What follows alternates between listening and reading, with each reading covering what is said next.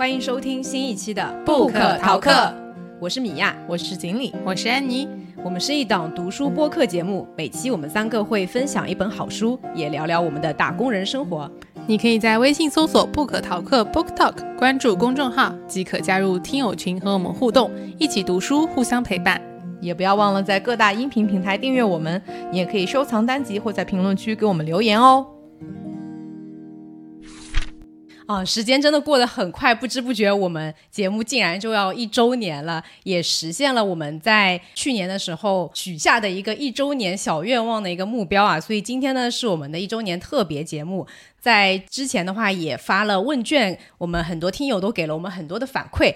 呃，那在我们今天的特别篇里面呢，我们也会回顾一下过往的一年当中我们呃所有录制的节目，同时我们也会回答一下大家在问卷里面提到的一些问题。最后也会跟大家更新一下我们在不可逃课的第二年会有哪一些新的安排。好的，那我们先请锦鲤来分享一下吧。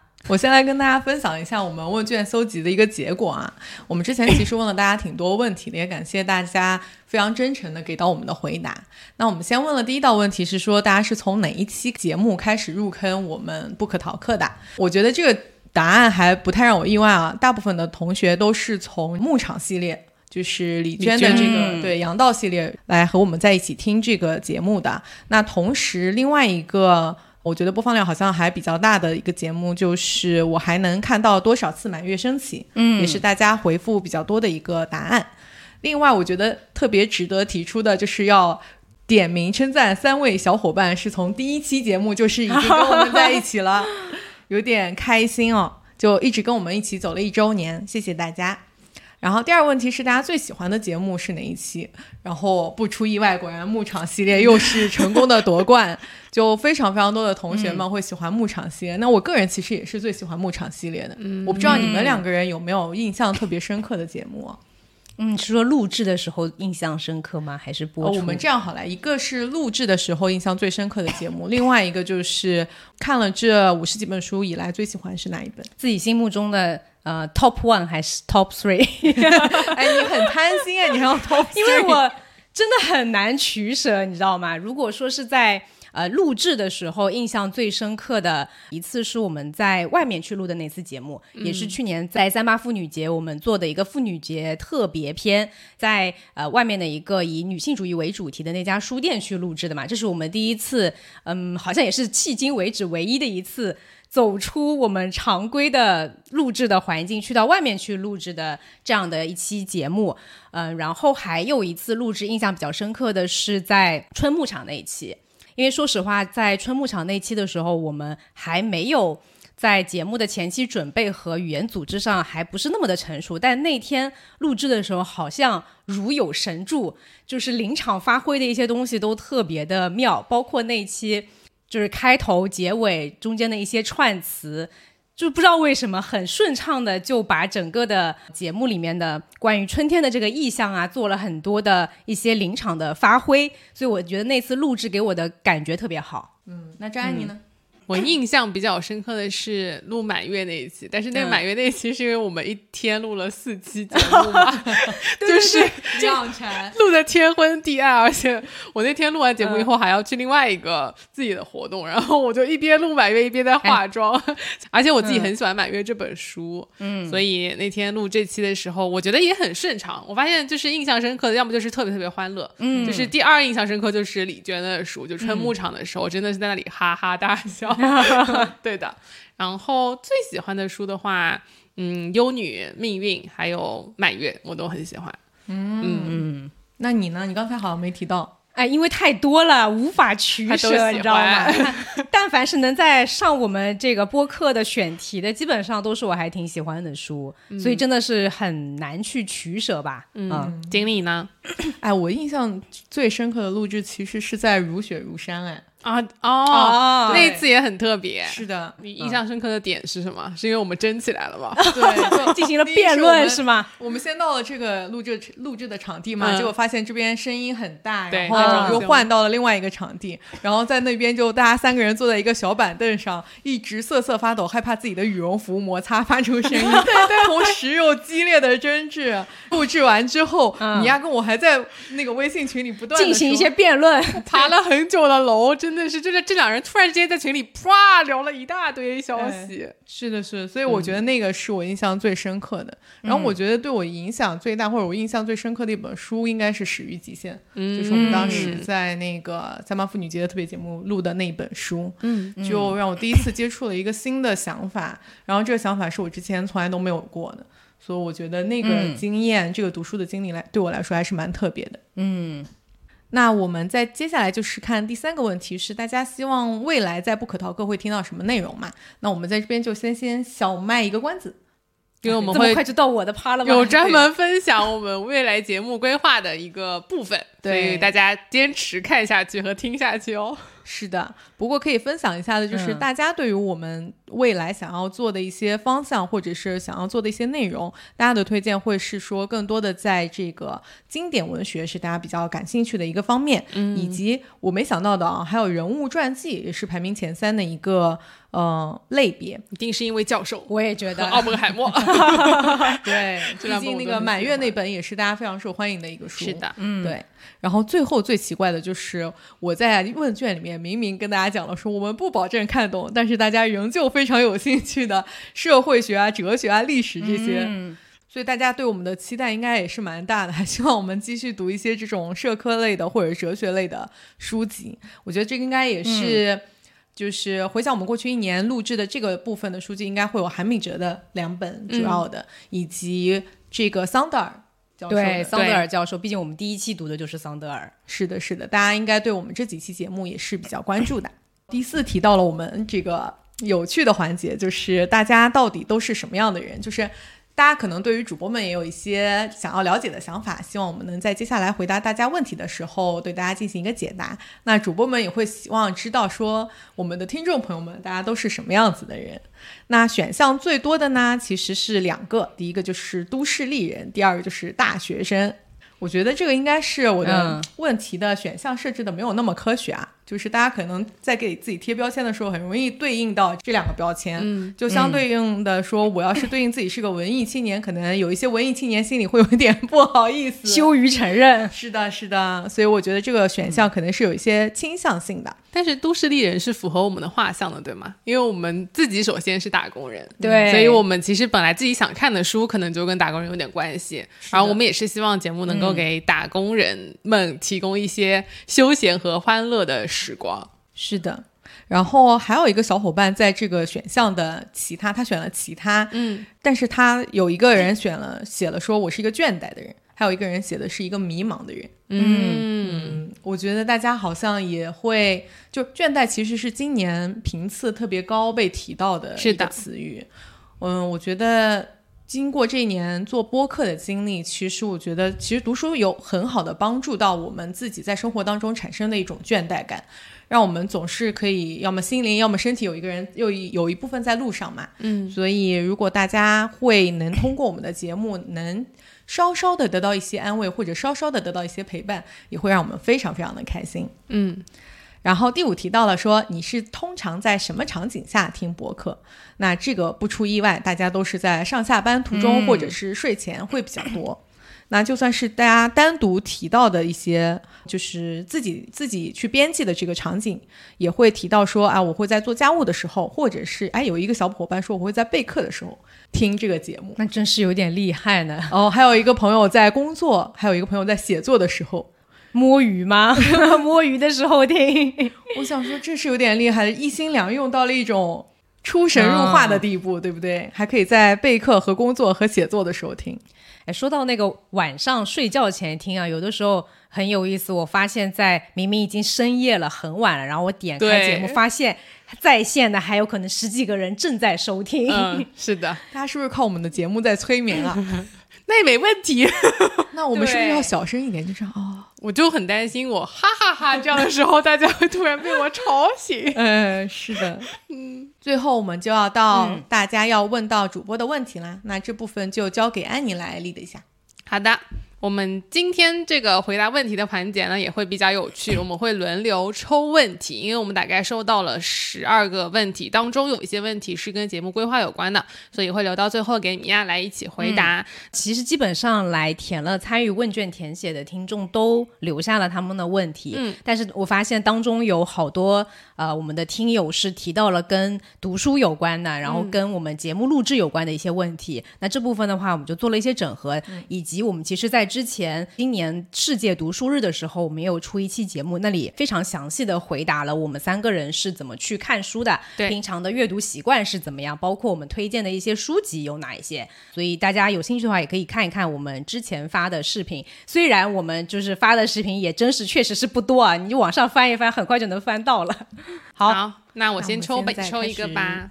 比较好奇三位主播是怎么玩在一起的，能出一期你们经历的趣事或者一起度过的难忘事情吗？我来主要回答一下啊，我们是怎么玩在一起的呢？是因为我们三个人是曾经在同一家公司的同一个 team 工作，同一个团队工作。分享一个比较小的，肯定一期节目是做不到的。我觉得我们可以之后在看其他相关的书的时候，在闲聊的部分再跟大家分享比较有趣的事情，就还是关于吃饭的。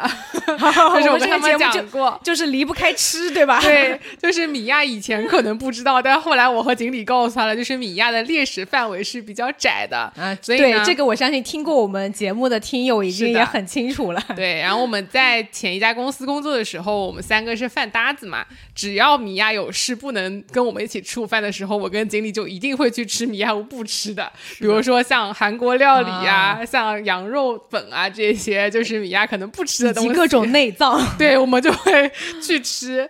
你们俩有什么其他有趣的事情吗？哎，我想到我们有一阵。特别沉迷于玩狼人杀、阿瓦隆这一类的这种推理游戏，其中以锦鲤的热情最为高涨，经常会技术虽然不行，但是热情是最高涨，人菜瘾大。对，就是经常会组一些狼人杀呀，呃，一开始是玩狼人杀嘛，后来呃也试了一下阿瓦隆，然后我印象很深刻的是安妮的阿瓦隆高光时刻，是。那一局呢，正好是我和锦鲤两个是杀手。然后安妮她只她的身份是一个平民，嗯，但她玩的非常非常的好，完成了一个王者。对她，她让我和锦鲤成功的把骗到了我们，让我们以为她是梅林，所以后来我们两个非常坚定的说，行，有就是刺杀我，对对，就是那个游戏其实是你可以在当中任何的时间点，只要你识别出来了梅林是谁，你就可以选择刺杀嘛。是的，然后我们就非常坚定。安妮一定是梅林，结果发现他竟然是一个平民。对，从此以后我再也没有玩过阿瓦隆，因为我要保留我的高光，这辈子的高光时刻。就我只能说，就是这个熟人局吧，有的时候过于了解呢，呃，就很容易识别。对，就是没什么推理。其实我是在看到他锦鲤和米娅拿完身份出去上那个洗手间回来，锦鲤那个长的样子，我就嗯，还好不了一点儿。这真的我万万没想到，就是那个画面给我太冲击，以至于我只记得你的高光时刻。我甚至米娅现在说你当时是我的队友，我都不记得我还有队友，我就只记得自己被杀的片甲不留。顶你呢？有什么趣事？哎，我本来想分享另外一个，但是我觉得米娅讲的那个 啊，就是按摩的部分真的很有趣。有一次我们三个人去按摩，然后那次。应该是下班了之后去的，然后是第一次我们三个人，也是唯一一次，我们之后再也没有去尝试了一次以后，就发现我可能无法加入这个活动。是的，我我自己本身是一个很怕痛的人，然后我跟其他的小伙伴出去就是去按摩或者去做一些这种什么挤痘痘的这种活动，是曾经被人鄙视过。什么活动？挤痘痘？面部清痘？啊啊啊！年轻的时候还会有这个需求，就我曾经是被人鄙视过的，然后我觉得我就是。还比较不怕，比比较不能承受痛苦的人。结果那天我跟米娅两个人在那里按摩的时候，真的那个人只要但凡按摩师啊只要但凡把这里有手放在身上一下，他就开始哦尖叫。这里有个前情提要，我们是三个人一起去的，对。然后呢，把我们分成了两个房间，安妮一个人去了另外一个房间，没有三个人的房间对他一个房间只有两个人嘛，对。然后我跟锦鲤是在一个房间，是的。就那个小姐姐非常的无奈，因为她但凡只要稍微一用力，我就要么痒，要么痛，在那边滋哇乱叫，然后旁边锦鲤都快睡着了，就啊怎么有个人一直在那边喊。然后小姐姐就很无奈说：“我没有用力，你再你你要再喊的话，我不知道该怎么下手了。”是对，的，是的，人家就是真的说出了这句话，我真的不知道怎么办了。嗯所以当我结束了以后去他们房间，他们俩还在按的时候，我就震惊了，进度很慢，你知道吗？主主要是我，主要是我。就是我演唱会都没有喊的那么厉害。所以米娅后来就默默的就没有再参加这个类型的活动对，了。大家就闭口不言，不再提这种还是自己运动吧。对，嗯嗯，好。那第二个问题，锦鲤抽到的是是如何在繁忙的工作和生活里找到时间保持规律且高频的更新？坚持的动力是什么？哎，这个如果是我主要来回答的话，我觉得最主要坚持的动力米娅是吗？也是。我觉得主要是一种责任感，就是如果你一个人去嗯做一件事情的时候，你觉得放弃好像只影响了自己，你就会没有那么大的怎么说驱动力去做，就很容易放弃了。是的，嗯，但是如果说还有队友的话，就很害怕会影响到其他人。我觉得这一点就是每次我没有读得很或者准备的很充分过来的时候，我都会心虚。对对米娅和安妮抱着一种愧疚感。就这，我我觉得这个东西是给到我一些一些动力，来持续不断的做这件事情的。然后我现在也总结到一些规律，就如果大家去看我们之前读书日的那个视频的话，嗯我应该有分享到过，说我其实习惯的是半夜晚上睡不着的时候，会又重新去看书，嗯，就挺不好的一个习惯，也不希望大家去模仿的嘛。你现在还这样吗？昨天做了眼睛手术之后就没再这样了，毕竟看不清。但之前还一直是这样。嗯，那我还发现了另外一个就是小的办法吧，就是一些很零星的时间。之前我会觉得用来看书的话会有点接续不上的，嗯，我现在也是会把它们利用起来看书了。就之前的话，我可能会利用这些小片段去看一些小短视频啊，或者是看一些电视剧啊、脑残剧啊什么之类的。现在我也会把那些比较细碎的时间，比如说中午吃完饭休息的十分钟，或者是说晚上睡觉前的十分钟，或者说甚至上厕所的十分钟，对。上厕所这个也不太好，这个习惯在不建议大家模仿。我现在是等厕所的时间，哦因为我们那个办公室女女生的卫生间一直啊要排队嘛，我就没事就一直打开来看 微信读书。对我现在真的是会随时随地打开来。嗯，虽然确实你上下文会有一点接续不上的情况存在，但如果你一整天里面好几个十分钟都打开了的话，其实基本上还是能接得上的。嗯，然后这个进度也不会说像之前觉得哈，只有十分钟你能做什么呢？嗯，其实这些短短的小的时间、零碎的片段时间加起来还挺有作用的，嗯会推动整个进程的。对，是的其实锦鲤分享的是说，把读书这种习惯融入到你日常生活的点滴的一些小的细节里面嘛。就如果你把它当成一件特别需要有仪式感的事情的话，啊，我就要找一块大段的时间去读。但一整天，尤其是工作日，可能要找到一个完整的时间段去读书是非常奢侈的。所以像我们三个的话，因为也是忙碌的打工人，我们平常的阅读基本上都还是比较碎片化的。呃，尤其是读电子书的话，就随时随地都可以打开看，就比较方便嘛。那如果是纸质书的话，可能会嗯、在周末啊，或者是说晚上睡前的时候，会选一个完整的时间段去读。哎，我自己本人特别喜欢在飞机上读书。嗯，我也是，我对现在发现读起来很快。是的，是的，因为飞机上你没有其他的网络一些消息的干扰，就也没有别的东西，你只能看书或者是睡觉。嗯所以我一般像如果出去，嗯、有乘飞机的这个场景的话，一般会在包里面放一本纸质书。嗯，平常在家里面要打开纸质书看，可能确实是时间不多啊，但是在旅行的路上就还挺读书的这个效率非常非常的高。嗯，对，我就想到那个《奥本海默》，就是我在、我在出差去北京的路上看完的，一来一回两趟，七个小时那天就看书，一天看七个小时。对。还有，我觉得其实，嗯，我们为什么能够还是呃，就在这个忙碌打工人的生活的同时，还可以找到读书的时间，以及我们现在是周更嘛，很多朋友我跟他们分享说啊，我有一个播客节目，我们呃每周五更新怎么样？那大家说哎，你们每周都要读完一本书，完了还要产出，还要录制成节目，那你们哪来那么多的时间？就大部分的朋友会有这个疑问，但。呃，一来是像刚刚刚刚锦鲤分享的，读书已经融入到了我们的日常生活当中。第二就是说，我觉得团队合作也是非常重要的。嗯，这里就是可能小小的分享一下，真的遇到那种特别特别厚的书，我们又要在非常短的时间内来做完这期节目的话，有的时候我们我们三个也会就是分一下工。嗯，那可能就是提前把这个书大概的浏览一遍，知道整本书在讲什么内容，然后可能会分成几个模块，挑几个我们可能比较感兴趣的。点来做一些细节的一些分享。那呃，另外就是在录录制播客，其实我们自己也会有一些分工嘛。所以我觉得团队合作就可以不是一个人把要需要做所有的事情，大家可以去分担一下这些工作。呃，另外就当然了，这个毕竟还是要花时间的，所以在日常的生活当中，肯定时间的安排上是会有所取舍的。原来可能用来看电视剧的时间，原来可能用来聊天的时间，都会。转而说把这件时间花在读书上面。好，那米娅抽一个问题吧。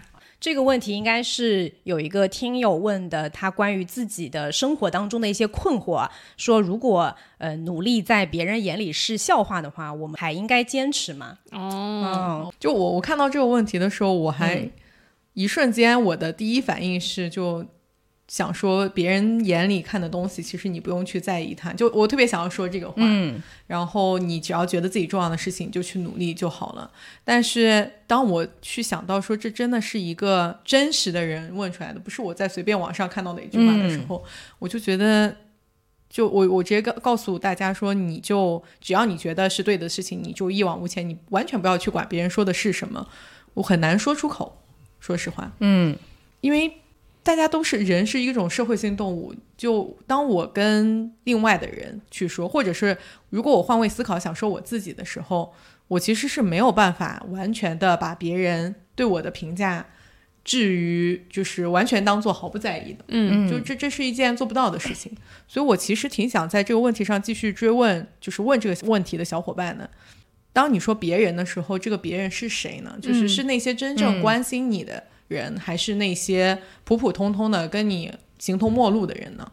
就如果是那些真正关心你的那些别人，人就对于你努力的方向并不是那么的赞同的话，我觉得是值得跟他们有一些深入的探讨的。嗯，就是你要知道他们不赞同的点是什么，因为一个人做的决定有的时候可能不会是完全是对的，你还是很很需要一些别人给到你的意见，特别是有经验的人给到你的意见的。对，当然。不代表说他说出了他的理由之后，你还是要接受。但是我觉得，其实沟通是一个很重要的事情，嗯，以及也许沟通了之后，他仍旧不会赞同你，但是至少他不会觉得你是一个笑话了。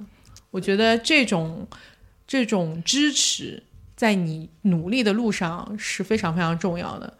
就我不太想要说有任何一个人做一个真的就是怎么说孤勇者，嗯，自己在自己的路上路上努力，没有任何的人来帮你，就想想这个画面，我就觉得有点心心里难受。我我跟你有点类似，但是我是觉得有可以有孤勇者的，但是前提就是一个是对于你的努力，就是首先得是你想要做的事情，还有就是你得有兜底。如果说你把所有东西都投入进去，那可能风险也是很大的。以及定期的回顾一下自己过去的努力是不是呃有收获，或者说继续努力的这个方向是不是依然是你想要的？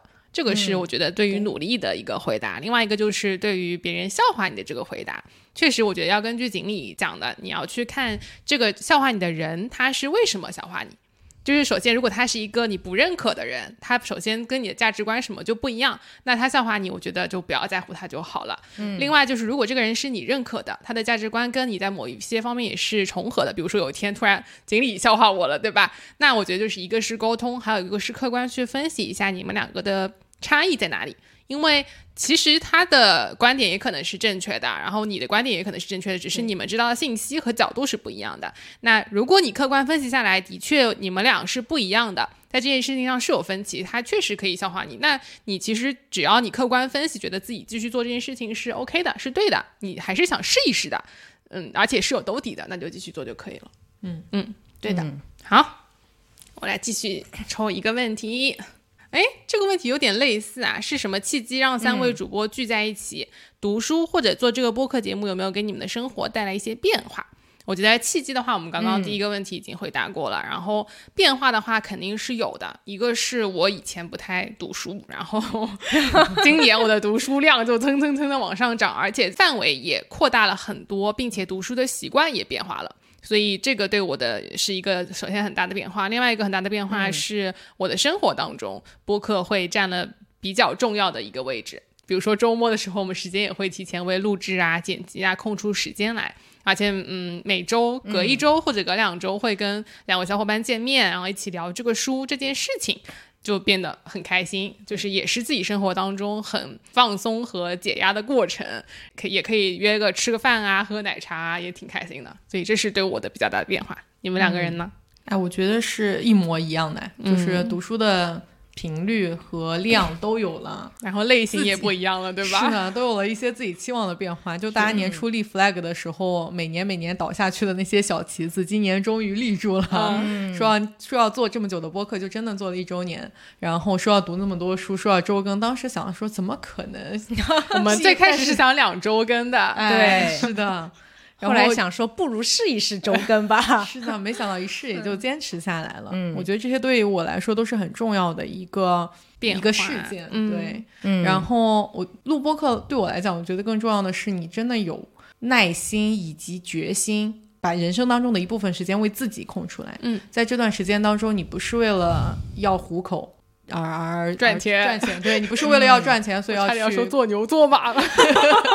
哎基本上是的，对吧？嗯就你工作的时候，多多少少都会带着一些无可奈何，然后家庭责任有多多少少会让你带着一些无可奈何。但做播客这件事情是纯纯属于你自己这个一个人的，嗯，所以我觉得这样一段属于我自己个人的时间和投入和努力，对我来说本质上就意味着一些意义，就这个意义特别重大。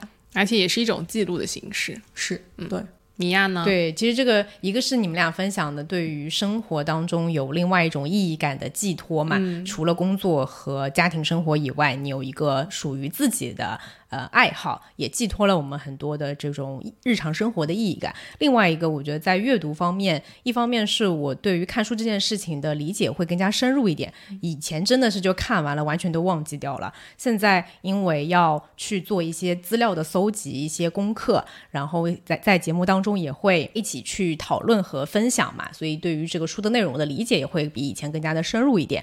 另外就是我觉得做播客这件事情是很大程度上满足了我的一个表达的诉求。就是一方面是口头的表达，另外一方面是嗯、呃结合书里的一些东西的表达。因为我自己不是一个很愿意跟别人去表达自己内心想法的人，但是通过阅读这件事情，你可以借由书中的一些故事、书中的一些人物，会觉得我好像是在谈论别人的事情，但是其实跟嗯看书的时候你有共鸣的地方，往往是你的跟他有一些类似的地方，或者是这个故事本身能够引起我的呃，能够让我想到了我自己的一些经历，会让我自己觉得更加的打开吧。啊、从这个心理上来说，对，嗯，哎，这就是要要回顾到说，我们今天为嗯一周年选的那本书，必须写下我们。嗯其实我觉得也是一种记录者的心情。就我们在这边做这个播客，说我们是一个创作者，我我着实觉得是有点拖大了。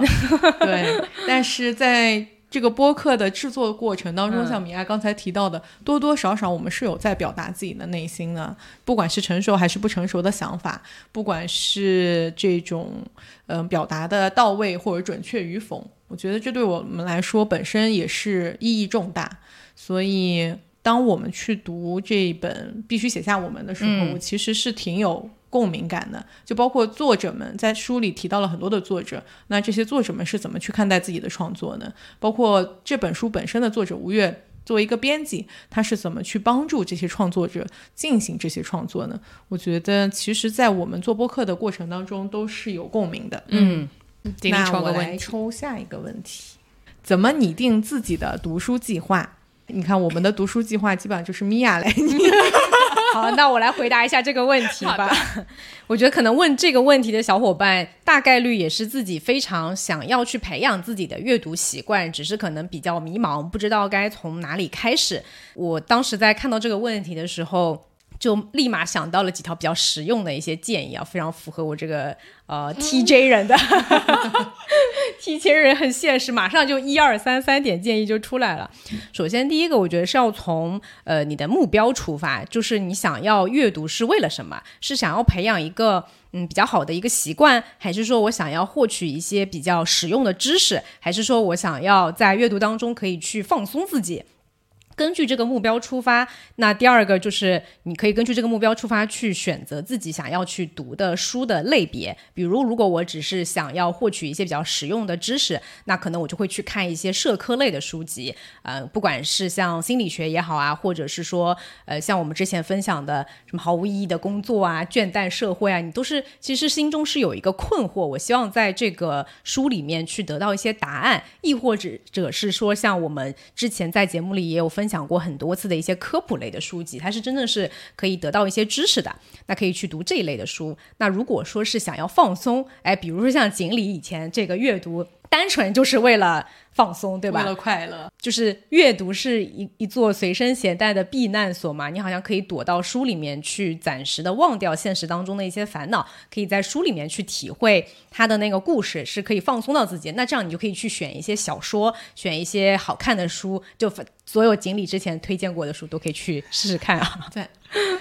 对，所以这是第二点。然后第三点的话，那你知道了自己的目标，也知道了根据这个目标，我应该选什么样的类型去读书。那接下来你就可以去网上找一些这个类别下面别人可能比较推荐的一些书啊。虽然这个网上的评论不一定准，但是大多数人都在推荐这个书的话，至少它还是值得你翻开看一看的。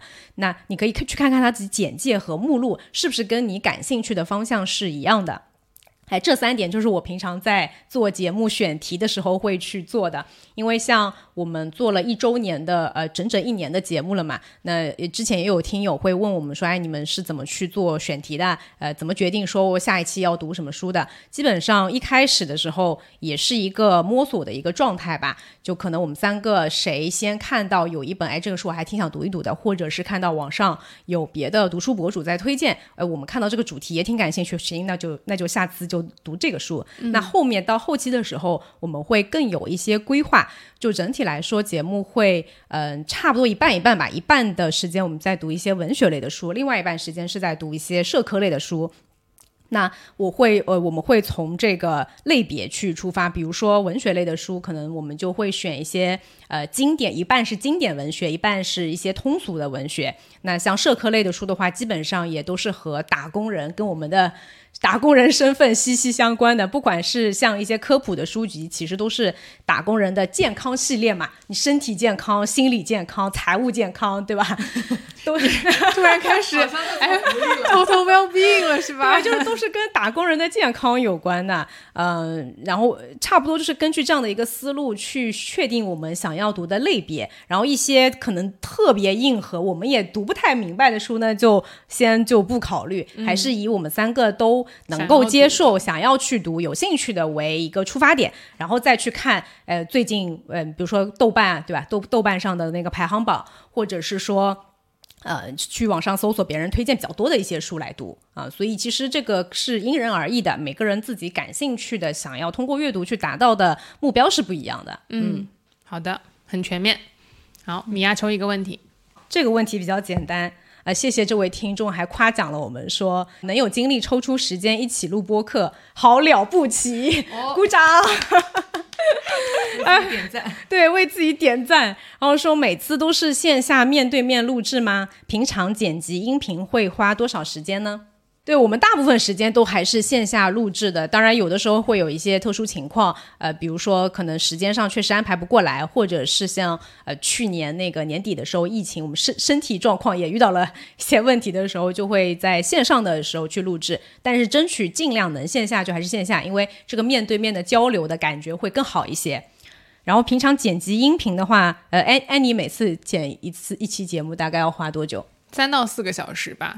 差不多，差不多，我也是，你们剪的好快。因为你才剪了一次嘛。我觉得我至少剪了十个小时，而且你那个原音频，因为我们每次嗯录节目，大家听到的是一个小时的节目，但可能我们录的时候当中加了废话或者是一些空白的片段，我们可能就全部会录一个小时四十分钟到两个小时的时间。那在剪的时候，你首先要听完所有的，你就得花两个小时，对吧？然后当中如果要再来回剪辑掉一些口癖呀，或者是杂音什么的，就可能会再多花一点时间。最后我们还会再监听一遍自己的节目有没有什么问题，再修改一遍。所以差不多是三到四个小时。对，差不多。对，嗯我来抽下一个问题。好，做播客的收获有哪些？这个问题有点有点类似。那我觉得还有一个没有讲到的收获就是有听众了。哦，是的，对，就就是很重要一。个是我对自己在做播客这件事情是非常感到骄傲和自豪的。就是我现在也出去，比如说旅游或者认识其他不认识的人，我都会很高兴跟人家说。我是个主我有个播客哦，我是主播的对，我是主播呢。然后另外就是每天打开小宇宙，看到有人在听我们的节目，而且收到大家的一些评论啊，或者是问题，其实都还蛮开心的，就是有那种互动的感觉，所以这也是一个很大很大的收获吧。嗯嗯，有道理。你们两个人呢？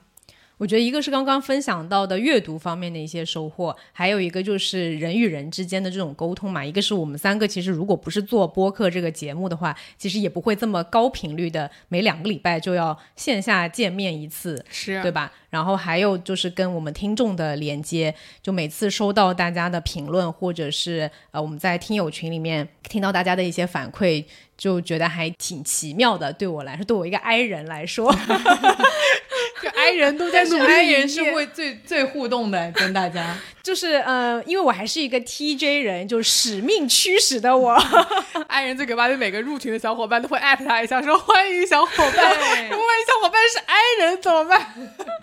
没有关系，我们的听友群其实非常的包容，大大家平常在里面也不会就是特别的嗨，所以如果你不是伊人的狂欢，对，如果你也是一个 i 人的话，完全不用担心，可以加我们的听友群。嗯嗯，好的好，你抽吧。哦。最重要的问题来了，哦，问题是节目有收入了吗？那让我来明确的告诉大家，现在收入为负。我们有八块钱的打赏呢。啊，三张表分不清楚。对呀、曾经有两位听众给了我们分别是两两块钱和六块钱的打赏，非常感谢，感谢感。谢，感谢感谢。当然，嗯从总体的负债上，从财务角度上，对确实是嗯负向的。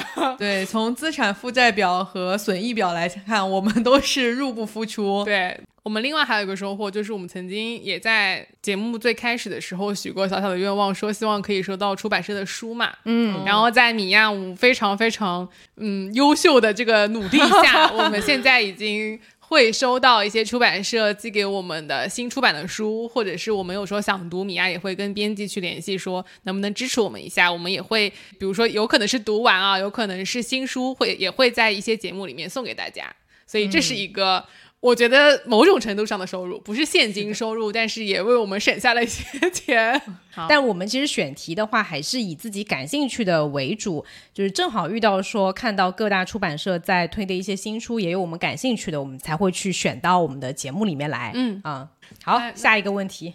哦，这个也是一个听友的困惑吧，就是他说怎么样能够提升自己知识获取的能力呢？感觉几位主播抓取知识的能力好强。我想说，似乎有一些谬在了。是的，我当时就想问这个问题可如何回答呢？我自己读了这一年的书下来啊，我自己的感受是在读一些文学类的书籍的时候，真的是不敢称自己抓取重点的能力很强。嗯，尤其有一些文学的欣赏和解读，我觉得自己还是火候差的很多。就有一些更加深入的，嗯，对于一些里面的意象啊、故事的一些分析啊，可能就没有办法有那么深入的洞见。但是像一些社科类的书籍，我觉得还是有一些心得可以跟大家分享的。呃，可能在之前的节目里面也有提到过，就是我一般会看一下一本书的大纲，从这个大纲标题嘛，就很多时候啊这一类的书精华就在大纲，就在大纲里面看一下它的每一章的讲的是什么内容。然后，如果当中有我特别感兴趣的话，我会马上翻到后面去看一看。嗯，呃，然后通篇就是速读，这个可能也是随着你阅读的书越来越多，可以逐渐养成的一个能力，就是可以看的速度越来越快。然后速读一遍以后呢，大概就知道说这篇这个书里面有哪一些可能是跟我们的日常生活结合度会比较高的，也比较适合在节目当中分享给大家。大家的，我们呃，毕竟一期节目的时间也有限嘛，嗯，没有办法说把所有的内容都做一个详细的分享，所以我们会罗列几个主题，然后再就这个主题去呃选到书里面相关的一些内容，再来跟大家分享，嗯。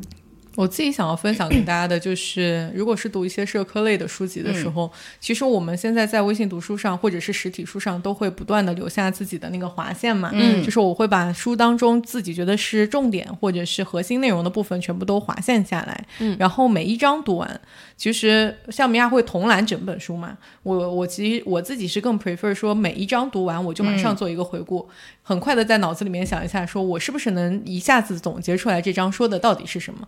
用一个简单的一段话就说啊，这这这一整章大概是一个什么内容？因为我自己的感觉是，如果你读完整本书再去回顾的话，我会比较忘记前面他到底是在说什么了。嗯嗯，所以不断的快速的总结回顾，总结回顾是我自己会提炼。内容的一个方式吧。嗯，我们三个一个小小又是很不一样的地方。我现在是把微信读书，一个是都会标记下来，然后现在微信读书在电脑上面打开的话，你是可以把所有的笔记都复制出来的。嗯，所以我在准备我们的节目的时候，我就会把所有的笔记先复制出来。然后我们每一期节目之前，现在也会开一个小小的会嘛，就线上我们会讨论一下，说这期节目越听越像工作了，要给大家 分享哪些内容，我们会拎几个点。那拎几个点了以后，当我自己去针对性的准备的时候，我会把所有的笔记。就是整理一遍，就比如说我可能划了两段，我觉得讲的很好，但是内容是一样的，我可能就会稍微给它修改一下，对，整理一下，以及思考一下说这几个点当中的串联是怎么样子的。嗯，这个其实也是一个很好的帮助你去看完这本书整理的一个方式。然后纸质书的话，就相对来说比较难。嗯，好，又到我了，对吗？这是一位普通的小镇做题家，然后在近期的学习上感到十分困顿，总是被想要做些什么的想法推着走，但是在去做一些事情的时候，却往往感到很迷茫，所以比较好奇三位在学生时代的一些经历。嗯嗯，可能这位听友也是现在还在校园的学生啊。对于自己的未来有可能会比较迷茫，这是我写的答案最多的。快来回答！我有三个点。嗯 首先，第一个是大学生活，我们在西南联大那一期稍微有分享过一些，所以你感兴趣的话可以去听一下。但确实，我觉得。嗯，刚刚锦鲤说我们听友当中也有描述自己是感到很迷茫的嘛？我觉得迷茫是一个很正常的状态，嗯，因为你的人生本来就在一步一步的往前走，然后每一个人都是第一次走这一条路，所以到下一个阶段，或者比如说你正好进了大学，我在进大学第一年也是很迷茫的，甚至我都在想说为什么一定要来南京读大学，因为高数挂了太多次，你知道吗？所以就非常非常的迷茫。所以我觉得首先这是很正常的，然后后来随着时间过去，你会遇到一些可能是志同道合的朋友啊，或者是。老师啊，如果你在大学里面觉得很迷茫的话，嗯，你可以多去问问看自己的一些学长学姐，还有老师他们自己的一些经历。就不管是你是想要转专业，还是说你现在觉得你哪一门学的不好，或者大家都在学那个，你要不要去学？这些都是你可以去问问他们。当然，可能你们的学长学姐也有些迷茫，因为他们经历了疫情 也是，就是大学现在也不太一样了。但是我觉得可以多问问别人，因为我自己后来就是，嗯，大一决定放弃考研了以后，我就非常积极的去参与那些辩论队呀，还有学生会啊，就跟学长学姐有了很多接触。你也可以看到他们在做什么事情。的确有不一样的学长学姐，他们有的人是非常喜欢做这些活动的，有的人就是比较功利性的加入了这样一些组织。嗯，那他也会很明白的告诉我们说，我主要是来干嘛的。就是确实会不一样，你可以观察一下，然后再决定说自己要怎么做。另外一个就是在工作时候，我现在的一个方式，就当我感到很迷茫的时候，你不知道做什么，或者你觉得有在被推着走，你就可以想象一下，说你在近期，比如说一年或者三年或者五年以后，你希望自己是一个什么样子的？你过的生活是什么样子？你在做什么事情？你可以想象一下，说你想要变成一个什么样的人。变成那样的人，你需要做哪一些点？哪些事情对你来说是重要的？以及你现在在一个什么样的水平？你可以打一个分，再去思考说，呃，你要达到你三年后的那个目标，你可以做些什么事情？这是我怎么样去找我接下来要做什么事情的一个方式。就是先找到你自己理想的那个状态，然后再想说，我如果想到那个状态，我需要做一些什么。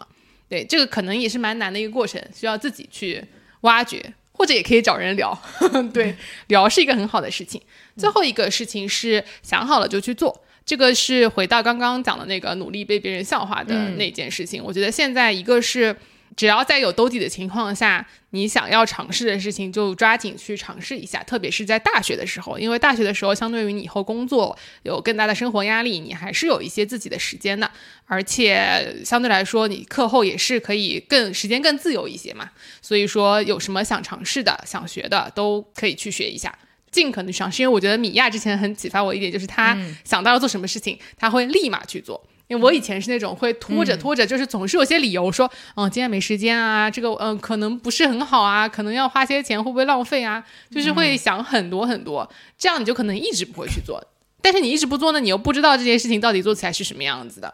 所以你要不要分享一下自己执行力如何做为什么那么强？就是想是想不明白的，当然也不是说就完全。盲目的冲动啊，就可能有一个大概的方向性的一些思路，觉得说，哎，这个事情是我很想要去尝试一下，但可能对于一些细节的落实上面，嗯，不是很确信。就像我们一开始做节目的时候，也有很无数个问题。就也不确定，是会不会有人来听我们这个节目啊？我们能不能坚持下去啊？啊，毕竟这确确实也要花挺多的时间的。但是你光靠想肯定是想不明白的，只有真的去做了，才会发现问题出在哪里。肯定会有问题，这个问题是不是跟你一开始担心的时候一样呢？不一定。对，嗯，而且就是也不要怕有问题或者会失败吧，毕竟人生路是很长的，有兜底的情况下都是可以的，都是一种经历，失败也是一种经历。失败反而可能会带给你更多的一些收获和改变，嗯，经历呢？哎，我我觉得你刚才说的都挺对的。然后 我唯一想要加上的一点点是，也是根据我自己的个人经验来的，嗯，就是我自己是那种会对很多事情都挺感兴趣的。我觉得我们三个人都是这种，嗯，就是但凡有个什么比较新奇的事情，总会想要去尝试一下。然后看到别人做这件事情好，总会也想说，哎，我是不是也可以做？嗯。嗯，我在这边想要给出大家的建议就是，你一定要排好你的优先级，你到底要做哪些？嗯，有的时候不要太害怕放弃。就比如说，举个例子，你可能会觉得大家有有一个朋友，他摄影拍照片拍得很好，我也想要学摄影。哎，有一个朋友乐器玩得很好，我也想玩乐器，那么又是这个人，对吧？但是你可能是没有办法同时做那么多事情的，嗯，所以我自己在最近一段时间的人生感悟就是，不要觉得自己是个超人，什么都可以做得到，然后不需要觉得别人做的好的事情，你也一定要做得好才行。其实，哎，那个，嗯，米娅刚才也有提到说，我觉得有的时候只专注于自己最想做的那件事情，其实就够了。嗯，就分享一下我自己大学的时候的经历来讲的话。我大学的时候一开始会跟大家一样去参加很多这种学生活动啊，然后什么学生会啊之类的东西。但其实做了一段时间，我就会发现说啊，这个环境并不是我特别想要的。嗯，然后我大概是在大二的时候就决定要去出国念书了，所以我其实大三。的主要的时间都是花在准备 GMAT 和托福这两个考试上面了。嗯，如果现在去回想来看的话，大学生活其实听上去没有那么丰富，但是做这件两这两件事，其实帮我完成了最重要的一个部分，就是我拿到了通往这个研究生的 offer。对吧？嗯，所以我觉得现在回想起来，并没有什么特别值得遗憾的。当时没有去参加学生活动，没有在晚会上表演节目，就好像也没有什么太大的关系。嗯，对。但是在当下的时候，会觉得有一点失落感啊。说实话，就别人在丰富多彩的人生进行的过程当中，你在默默的准备考试，就好像还在高三一样。对，对，很多事情都是回过头来看，你才会觉得说，嗯，这件事情做的可能是对的，或者是不对的，就是很难讲。但迷茫也是正常的，所以多聊聊，然后多尝试一下就好了。是的，就做我我觉得做成一件事情，比尝试过很多事情，可能对于你的成就感帮助来的大。就你可能可以尝试很多，但是最后你是要把某一件事情做成的。嗯，对。好，锦鲤抽一下最后一个问题。让我们来看看最后一个问题是什么呢？又是一个短的，闲暇时间会做什么呢？哎，我觉得我抽的问题都很适合我，就大家都对我很好。吃，哎，是带娃。对我现在的闲暇时间，大部分都是用来带娃的。就是大家如果有了娃 之后，可能就会知道，非常需要遛。怎么说呢？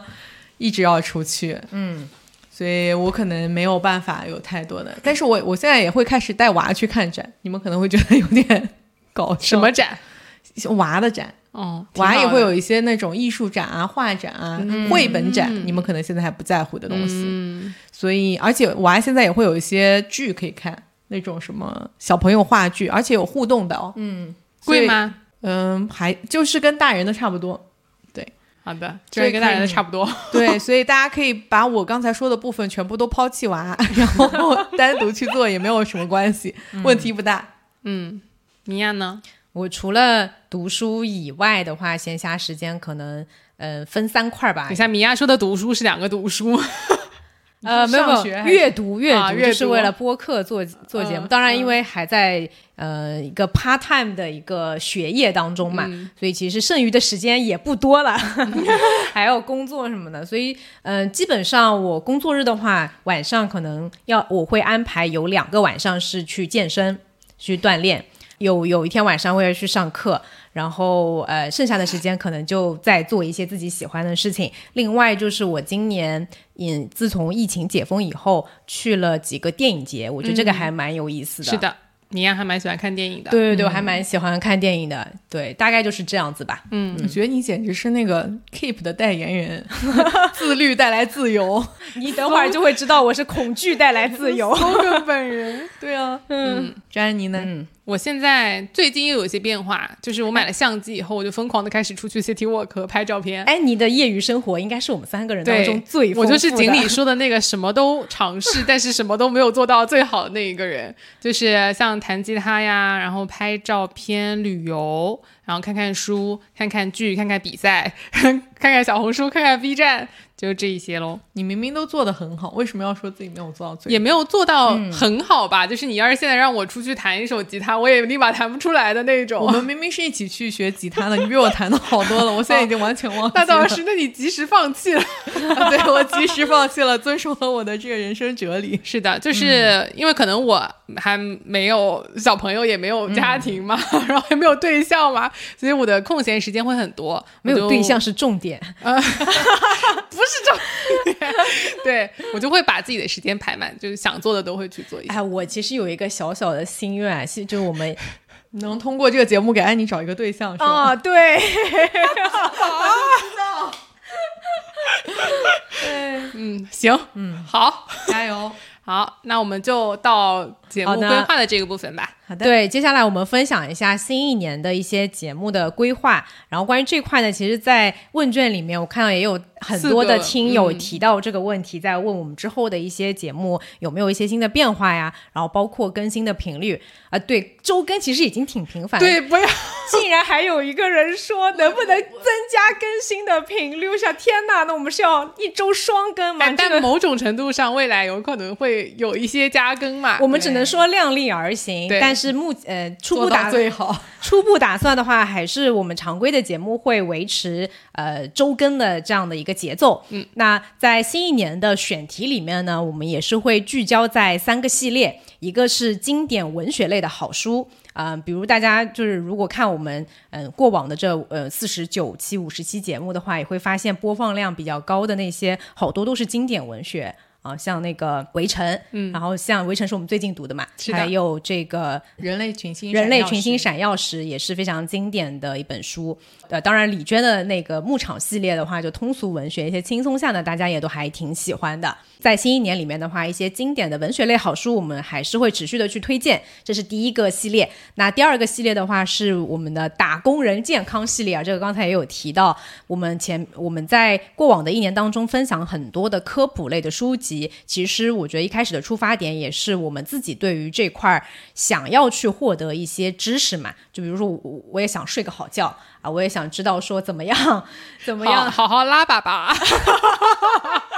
怎么样去维护自己的肠道健康是吧？对，就是身体健康系列，然后大脑对吧？对，然后以及在工作当中，哎，我们这个记忆力、大脑那期其实讲的还是主要在记忆力这一块儿嘛。那包括我们也分享了很多跟心理健康有关的一些书，以及嗯、呃最近分享的呃财务健康，财务健康，对吧？金钱心理学这本书其实都是围绕着打工人健康这样的一个主题来展开的。这个也系列我们之后也会继续保留啊。第三个系列的话，就是一些嗯其他，我把它全部都归成叫其他啊，因为就像锦鲤在那个问卷里面放的选项一样，就是一些我们不保证一定能读明白的书，一些人物传记啊，或者是说呃一些社会学的书。其实我自己本人也是对这些话题还蛮感兴趣的。然后我们的听友对呃从这个播放量上面来看的话，大家也都还蛮感兴趣的，所以这个就呃会放在其他这个系列里面。那每个月的更新的话，我们会平衡一下这三个系列，包括说也会平衡一下说一些中国作家的选题书，或者是一些呃外国作家的书，我们都会稍微这样去均衡一下。嗯。以及在此基础之上，哎，重点要来了。刚刚不是提到那个收入的问题嘛，对吧？我们接下来的一年一个新的变化呢，是我们会推出我们的付费系列。那首先，请大家放心啊，这个付费系列不会影响到我们常规系列的呃节目的更新。每周五更新的那期节目还是跟以前一样，只是额外的会做一个付费的系列。嗯，当然这个也是一个新的尝试。关于这个话题，我记得我们在节目做到六差不多六个月的时候，我们三个就有讨论过一次，那次也是讨论的非常的。激烈可以这么说，就是在讨论说是不是要做呃付费的节目。那嗯，也是像刚刚安妮有提到的，嗯，就他们都说我这执行力很强嘛，我就单纯只是觉得说这事儿我们靠讨论和想可能是很难去想明白。安妮跟锦鲤也提出了很多非常好的点，那最终我们三个人选择了我们觉得比较 OK 的。方式去做这件事情，就是不影响我们日常的更新。那额外的这个付费系列呢，目前我们的一个方向啊，稍微先可以剧透一下啊，就是一个方向是我们的不正经读书系列，就是我们三个人都非常赞同的是，这个额外的系列要跟我们常规的节目是不太一样的。还有一些我们就是平常在录节目的时候可能。嗯，很想要分享，但觉得这东西可能在一个常规节目里又不好意思去分享的部分，我们都会留到这个付费的系列里面。具体选了哪一本书，以及我们要展开什么样的话题，大家可以敬请期待一下。小小预告一下，我们会在十一月的时候，下个月的时候会去呃上线我们的第一期付费节目啊，敬请期待，会敬请期待，走过路过不要错过哈。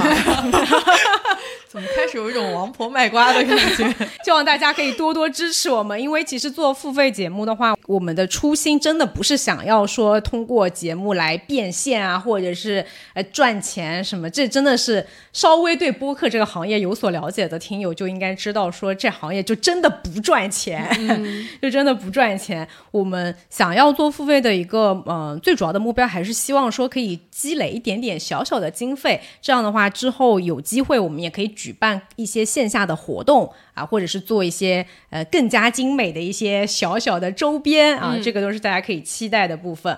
毕竟这是我们在常规周更的基础之上，还要额外花时间去做的嘛。所以说实话，也不确定能够做，能够坚持多久啊，就完全要看大家的支持程度了。如果大家喜欢，我们就多做几期啊。上链接。对，如果大家觉得好像反应一般，那个也没有很。很受欢迎的话，我们就换个方向，我们还是会继续做。我我们可能就浅尝辄止啊，或者就边走边看吧。啊，对，嗯，对，这个就是我们新一年的一些节目的规划。嗯嗯，然后最后，嗯，想问问看你们新的一年有有又有一些什么样的愿望吗？上上一年的愿望还记得是什么吗？我记得我以前讲的是收到免费的书，但是现在已经在米娅的努力下，我已经收到免费的书了。嗯嗯，新一年有什么愿望吗？很不除了做大做强以外，哎，这个应该这个应该是我们一一直的目标哈。对我刚刚就是想在具体化做大做强。我们现在一周年是有五千多的订阅嘛？对，差不多快到六千个，在小宇宙上快到六千的订阅了。呃，如果算上其他平台的话，可能差不多到呃一万不到吧。两周年 要五万吗？Dream big。对，嗯，我我是觉得订阅量的话，当然肯定是希望越多越好。但如果你有一个那么具体的目标，可能平常很容易焦虑。哎，还好，我现在已经不焦虑了。我最开始的时候很焦虑，嗯，最开始我想说，嗯，大家怎么不听？但现在其实。我们已经有了一些很忠实的听众，然后也会在听友群，听友群也人越来越多，虽然还是很小的一个群啊。对，我们的听友群其实比较的小众，嗯，不像有的节目可能，嗯，就是要分好多个群，对对，好多个群，对我们就还是只是一个小群，是的，就希望大家可以也来加入到我们的听友群里面，就珍惜小群的和谐，嗯，都是对，对，就是 i 人友好，欢迎加入。经历呢？哎，如果有机会的话，我希望明年能上一些小宇宙的线下活动，哎，嗯就那种。啊，人家都可以把自己的那个 logo 贴在那个大大布景板上，就是你想哇，在你这个也众 dream big 了，我觉得可以的。嗯，我没有米娅，对，我突然感到有一些压力了。肩膀有些沉重。我其实真的不知道说，嗯，就是有那么具体的一个目标。我我我其实之前最大的一个目标是我们可以开始这个付费的一个系列，嗯呃，当然不是为了就是说要赚大钱或者怎么样，只是我觉得这是一个、呃尝试，包括整个播客的生态圈，大家都在讨论的问题是播客的商业化之路到底在哪里？嗯、之前我参加了一个呃线下的一个分享的讲座，是小宇宙的 CEO。在分享的关于播客这个行业的一些他的嗯他个人的一些分享，包括一些洞见吧。其实，在商业化这条路上面，还是嗯有比以前有很多的进步啊，但还是比较的跟视频的这个平台是完全不能够去比较的。包括说像听播客的这个听友听众的范围的群体，虽然这两年随着呃小宇宙的呃崛起啊，这个中文播客其实听的人越来越多了，但它相比较其他的一些媒介、其他的一些社交平台的话，还是目前还是一个非常小众的一个状态。就我不知道你们身边的朋友啊，或者认识的人里面，能听播客的人有多少？我自己的观察还不是那么的大众的，相对还是比较小众的。那这样的话，其实对于创作者来说，呃，为爱发电就是。怎么讲呢？是一个好的初衷，但是你肯定要长期坚持下去的话，在商业化这条路上面，整个播客行业也都在做一些新的探索嘛。嗯，所以这个是我自己的一个小小的目标，先做起来再看。嗯，好的，那我好们的一周年就到这里啦。非常感谢一直陪伴我们的听众，也期待有更多新的小伙伴能听我们的节目或者加入我们的听友群，跟我们互动。或者将来我们有一天可以搞一次小小的线下的活动，动对，能够跟大家有一个面对面能见面的机会。嗯，那接下来还是回到我们今天要分享的这本书啊，我们今天要分享的这本书叫做《必须写下我们副标题被写作改变的人生》。今天这本书呢，它其实是一个访谈的这样的一本书，里面是由曾经担任记者、现在担任杂志主编的吴越采访了文学领域很多的著名的作家。那么我们接下来就先请锦鲤来分享一下这本书的一个主要内容吧。必须写下我们这本书是收获杂志编辑部副主任吴越关于文学写作领域近十年来的访谈、座谈以及非虚构叙事的结集。那这本书全书分为五个集，就是五个部分。前四集收入了对十七位国内外文学写作的代表性人物的一对一访谈和评论，其中有对班宇、双雪涛、索南才让等新一代文学写作者的访谈，也有对苏童、金宇澄等资深写作者的访谈。还有对科尔姆托宾、雷克莱齐奥等外国文学大师的访谈，对叶永烈、何伟等非虚构类写作者的访谈，以及关于非虚构写作的对谈和座谈。集五是作者的两篇非虚构写作的代表作。那通过读吴越和这些作者的对谈，我可以从创作者的角度切入来理解作品，包括像写作的初衷、作品想要表达的意向、作者希望与读者建立的关系等等，又或者作者是如何看待外界贴在自己和自己作品上的标签的。那在与班宇的对谈中，他们聊到了东北文艺复兴，班宇就提出，东北既不是我写的那样，也不是你认为的那样，它具体啥样，你就自己来看一看。在和张悦然的对谈中，五月问他如何实现从青春文学作家到严肃文学作家的转型。而在对双雪涛的短评中，五月也聊起了我们在过往的节目中有探讨过的文学改编对于文学和影视之间的关系。这些都是我们作为读者想要了解的帷幕背后的故事。那整本书看下来，我其实挺赞同有一段在豆瓣上对于这本书的描写，我觉得非常的中肯。他提到其中描述的人物，无论名人或普通人，都有一个隐约的共同点，他们都在时代的进程与个人的成长中着力转变固有身份，在流动行走中拥抱变化，摆脱标签，蜕变求新。记录下这些故事、这些人，也是试图为时代留下个体角度的声音和线条。嗯，好的，谢谢锦鲤的介绍。我们之所以选这本书的话，也是因为非常契合我们一周年的主题嘛。这本书里面的采访的这些作家，除了分享他们的作品以外，其实也写到了自己很多的人生的困惑。下面就先再来请安妮介绍一下作者吧。好的。五月的话，他最开始是一位记者的身份，《文汇报》的记者。在工作的前十年呢，他有写过各种类型的报道，比如说特稿啊、人物啊、文化等等，也是为他的职业打下了非常扎实的基础。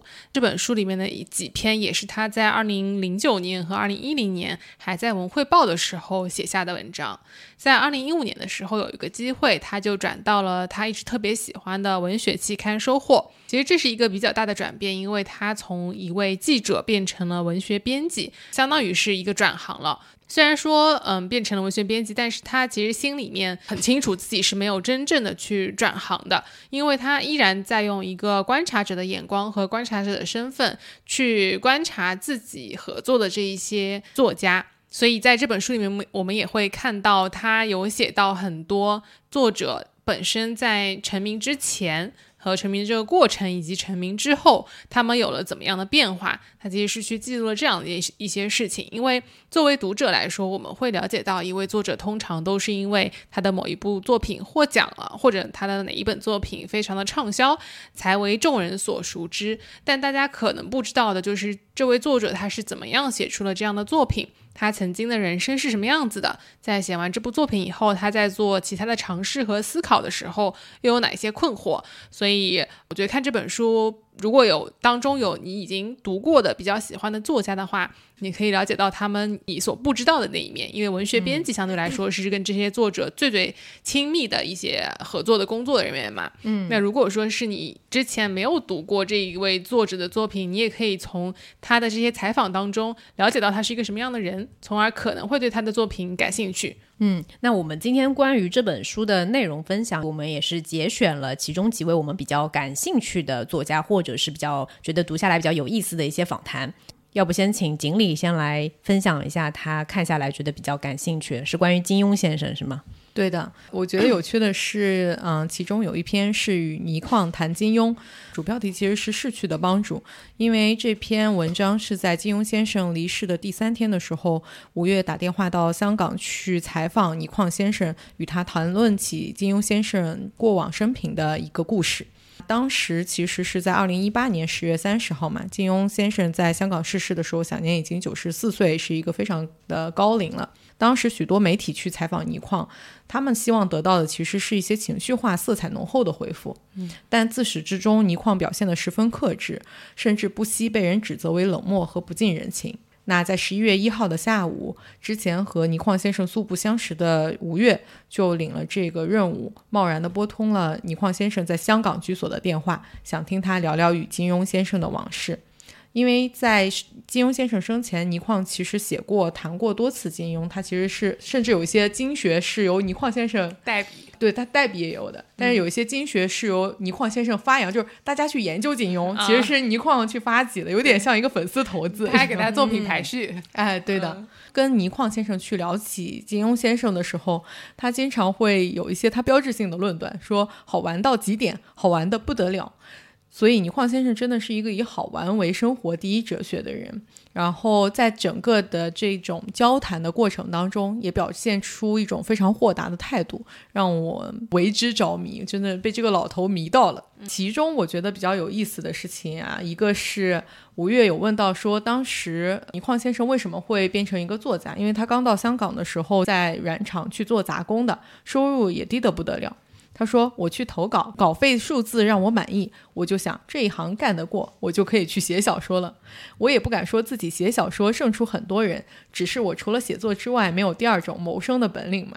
很我很难想象，一开始说你你能达到那么高的写作成就的一个人，居然只是说把这个事情当做一个谋生的手段。嗯，但是这其中我觉得又不只是谋生。在我整篇看下来的时候，我觉得倪匡先生是很喜欢写作的，而且他发现了一件让他做起来非常容易的事情，就是他做这件事情可能只需要别人百分之五十的努力，就可以达到别人百分之百的成就。老天赏饭吃是吗？是的，不吃这碗饭可惜了那种感觉。嗯。还有一个部分，我觉得值得分享的就是，安妮刚才有提到说，倪匡先生其实是会为当时香港很多作家代笔的，而且他提到说，当时在香港作家当中互相之间代笔的情况其实是很多的，在我们现在看起来好像是有点不太能理解，就听上去好像作者的作品是一个非常私密的事情，是，然后是有一些版权的纠纷，是一个创作的。问题就是他们真的把写作当做一个谋生的手段，嗯，就好像你生病了，那我来帮你负担一部分工作吧，这种感觉。吴越问到说，当时港台的武侠小说家之间互相捉刀代笔这种现象很普遍吗？那倪匡就说，至少我本人给所有的名家都捉过刀的，就比如说古龙、卧龙生、诸葛青云、司马岭都代笔过的，好玩死了，这有什么不可以？写武侠小说本来就是游戏行为嘛。我捉古龙的刀，根本没有人能看得出来。我写了很多很多，古龙在报纸上连载《绝代双骄》，半年多没有给报馆来稿，就我觉得真过分。半年多，对，他说我只好一直续下去了，写了差不多四五十万字，他稿费我照寄给他，无所谓的。等他都出现了，我已经把他笔下的人都写死光了，小鱼儿都受了重伤，怎么救场？他一来就得去收场。我觉得真的 好玩死了，我现在想到也好玩死了。是的，而且他说自己写作是谋生的手段，那你看他给人代笔，写了四五十万字，对呀，就还把稿费寄给他，就真的喜欢写，对，而且他也写得出来。是的啊，吴越就问他说：“那除了您之外，金庸还请别人代写过吗？”倪匡就回答说：“我想除了我之外，他心目当中没有第二个人可以碰他的小说了。是否现在社会观念有了变化，大家觉得捉刀代笔很严重？我们那时候一点没觉得有什么，只要作者和代作者双方同意，就完全没问题。有些出版商找古龙写稿，要求很好笑，说你一旦断稿，一定要和倪匡讲好，他肯续才行。”然后出版商又倒过来通知我说：“现在古龙答应给我们写稿了，万一断稿，你肯不肯续？你肯，我们就签约。”我当然答应了，我不能换人家买卖呀，就很有义气，你知道吧？对呀。只有一次我是拒绝了，是因为报馆老板讲话不好听，他说：“你续稿，我出的稿费与古龙一样。”我骂道：“你知道什么？我的稿费一直比古龙的高。但是后来古龙的比他高了，好像他自己说。他说那时候我喝酒喝的很多，脾气很坏，一言不合就闹崩。五月就问他说：‘您的稿费一直比古龙高吗？’倪匡说到后来他的比我高一点，就。”脾气很坏，但是又很诚恳，对吧？又很可爱，有点像老顽童的那种。是的，是的，非常可爱。你说到老顽童，其实坊间有传闻说老顽童是以倪匡为原型、人物原型写作的。但是他在这篇文章里面也澄清了，他说老顽童写作的时候，他还没有跟金庸认识呢。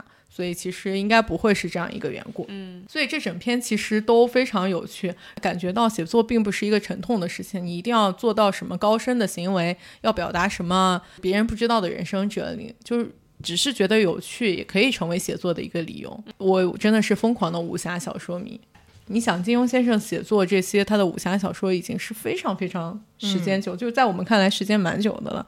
然后你看来还是热血沸腾，毫不过时，丝毫没有觉得说这个怎么样。嗯，那哎，你要分享班宇吗？因为班宇跟双雪涛都是东北的作家，所以我还蛮好奇，因为我之前听说过他们不喜欢贴这个标签，说他们是东北的作家，所以我也是在看班宇这一篇的时候印象很深刻，就是一个是写小说，吴越就问他说，小说在你看来是什么？班宇说用虚构的方式来说实话。就是我们之前在读班宇的书的时候，也会觉得有几篇可能看不太懂，或者他其实是充满了想象力的，你是要去猜的。他说：“我也可以写非虚构，但非虚构里面容不下捏造。我也可以写乐评，但我只想说实话，只能说实话。写乐评的时候就得罪很多人。写小说对我来说可能是最后一个选项，一个最合适的东西。在这里面，我可以半真半假，在小说里说点实话。”至少在一些人看来，我目前的小说里承担的就是一部分东北的现实。然后我就想到说，他其实，在最开始采访的时候，他们两个人是先聊到他在一篇小说里面的角色，那个人在现实当中真人的原型去世了。我就在想说，他们写的这些小说里面的事情和人，以及让他们。产生这个写作的动力的，都是因为他们曾经经历过的一些事情，他们也是就是想要把它记录下来。因为我个人觉得，现在社会的变化太厉害了，特别是对于像东北一些二三线或者是铁西工人村，对，就是他们那些工人村的变化其实非常大的。五月也跟着班宇回到了他曾经居住过的小区，在他们走出自己曾经的故乡以后，他们想记下自己曾经小时候在那个地方生活发生的事情。而他又不想把所有的事情都写得太实，所以他在他的作品里面又加入了一些虚构的部分。班宇他其实，在分享他自己的创作的时候，他也是讲到说，嗯，一开始我就像我们之前在缓步的呃那一期节目里面也有分享到，说他一开始应该。嗯，出圈爆火的是他冬泳的那部作品嘛？那后面缓步你会发现说，跟冬泳的文风是非常的不一样的，里面有一些呃很多的想象，然后也有一些可能在我们三个读起来会觉得有一些晦涩难懂的部分。五月采访他的时候，他也有讲到说他的一个创作的困境。以及说他自己是怎么从这个困境里面去走出来的。嗯，他其实可以继续写原来的那种叙事方式，他也还是可以写类似于像冬泳这样的作品。嗯，但他就不想这么做，因为他会不断的去回溯到说为什么自己要写小说。嗯，他分享了说，本来是因为。想要一个自由，这个不是创作身份上的自由，而是他想要在故事里面体验出来的那种自由。那如果说在写作的这条路上面，他一直在写原来的那种叙事方式，这条路就是会越走越窄。对于班宇自己来说，他会感觉到越来越不自由。所以，即便他可以选择继续写一些以东北的这个呃。九十年代下岗潮为故事的背景啊，你写一些悬疑类的啊，什么凶杀案啊之类的文章，对他来说其实也是比较的容易嘛。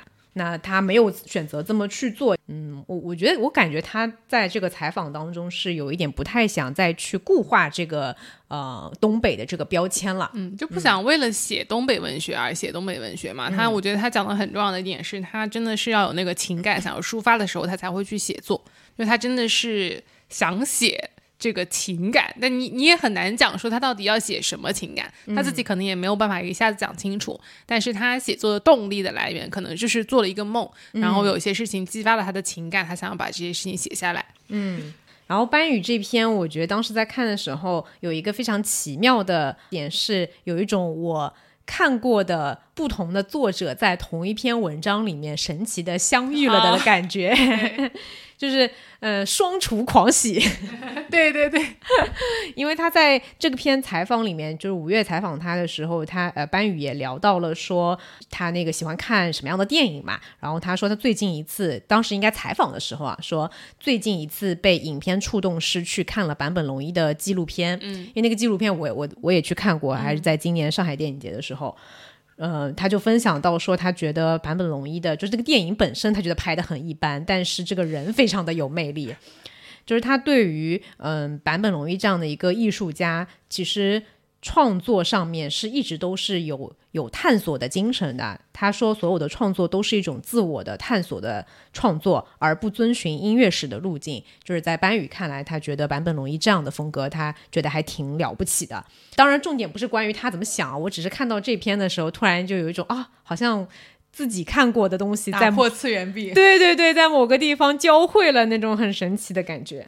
然后接下来我们再来分享一下双雪涛的部分。对我其实看双雪涛这部分，它不是一个访谈，它是相当于是个对他的一个介绍，因为他没有双雪涛自己发言的那个部分。但是我当中激发我比较大兴趣的就是关于东北文学改编成影视作品的。这一个点，因为大家如果关注的话，会发现说很多这东北三杰的很多文章，或者是他们的作品都已经改编成了影视作品嘛。然后当时我们聊《平原上的摩西》的时候，我还记得印象深刻，我的同事说他看的时候睡着了，以及他在这一篇当中引用了《平原上的摩西》最后那个结尾，他是。嗯，解读了一下这个结尾，而且他觉得很多观众没有办法理解，是因为他们对这个作者的作品没有那么了解。他还联系到了《刺杀小说家》当时上映的时候引起的一些争议嘛。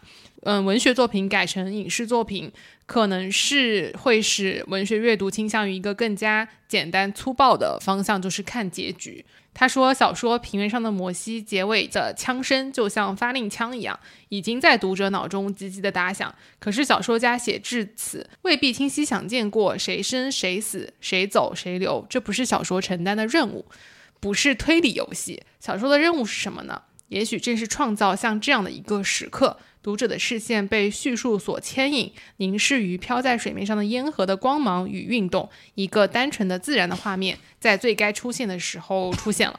我觉得这点很符合我对于文学作品的期待，就是我真的不在意这个作品最后谁是凶手，但是我觉得这是看影视作品跟看书不一样的体验。嗯，就是我再去看《平原上的摩西》这部电视剧，跟我自己读这。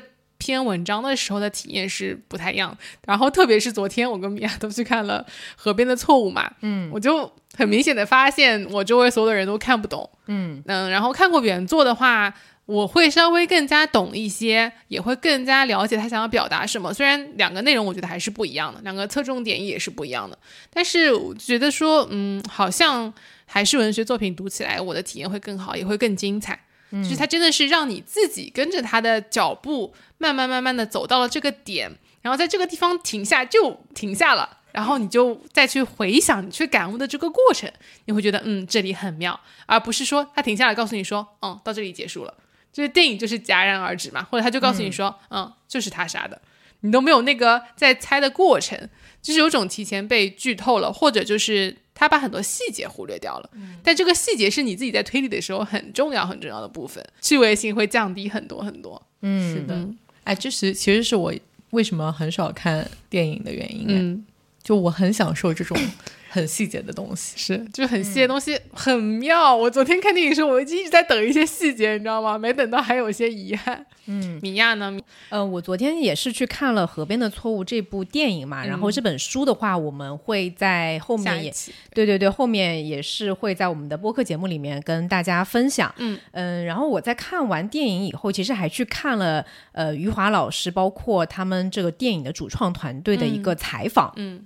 其中我觉得余华说的挺对的，就是说文学小说跟电影是两种不同的表达方式。对，一部九十分钟的电影，它是不可能对细节去进行那么多的展开的。比如书里面，它可以讲，嗯，在那个案发现场的时候。的一些周围的环境的描写啊，然后一些更多的嗯细节的分享。但是如果你在电影里面，它是你只有九十分钟的时间，或者是只有两个小时的时间，你去把这么多的笔墨花在这些细节上面的话，可能不符合大部分的观众的一个观影体验。是我在录制节目的今天的上周，嗯，去了平遥国际电影展，有一个感悟啊，就是因为我在平遥看到的大部分的这些电影的作品，嗯，其实。跟河边的错误，你的一个观影体验会有一些像的地方，就在于它这个电影到了结束的时候，没有告诉你一个结局，没有告诉你说这个人到底怎么样了。嗯，就是看完你会有一种，哎，故事到这儿就结束了吗？你没有告诉我这个人物的结局是什么，他到底怎么样了，后面发生了什么？他就是到一个节点就结束了。嗯。其实会有很多可以想象的空间。这一些类型的电影，你可能在大众的院线里面是很少能够看到的，因为大部分的商业片其实还是一定要告诉你一个有一个清晰的故事的走向，告诉你这个故事的起承转合是怎么样，最后的结局是怎么样的。这个是，嗯，我觉得在电影节上面能够看到，包括大家去看一些文艺片的时候，嗯，最不一样的地方。文艺片跟商业片，嗯的不一样，就是我自己的理解啊，粗浅的理解，就是它没有一个。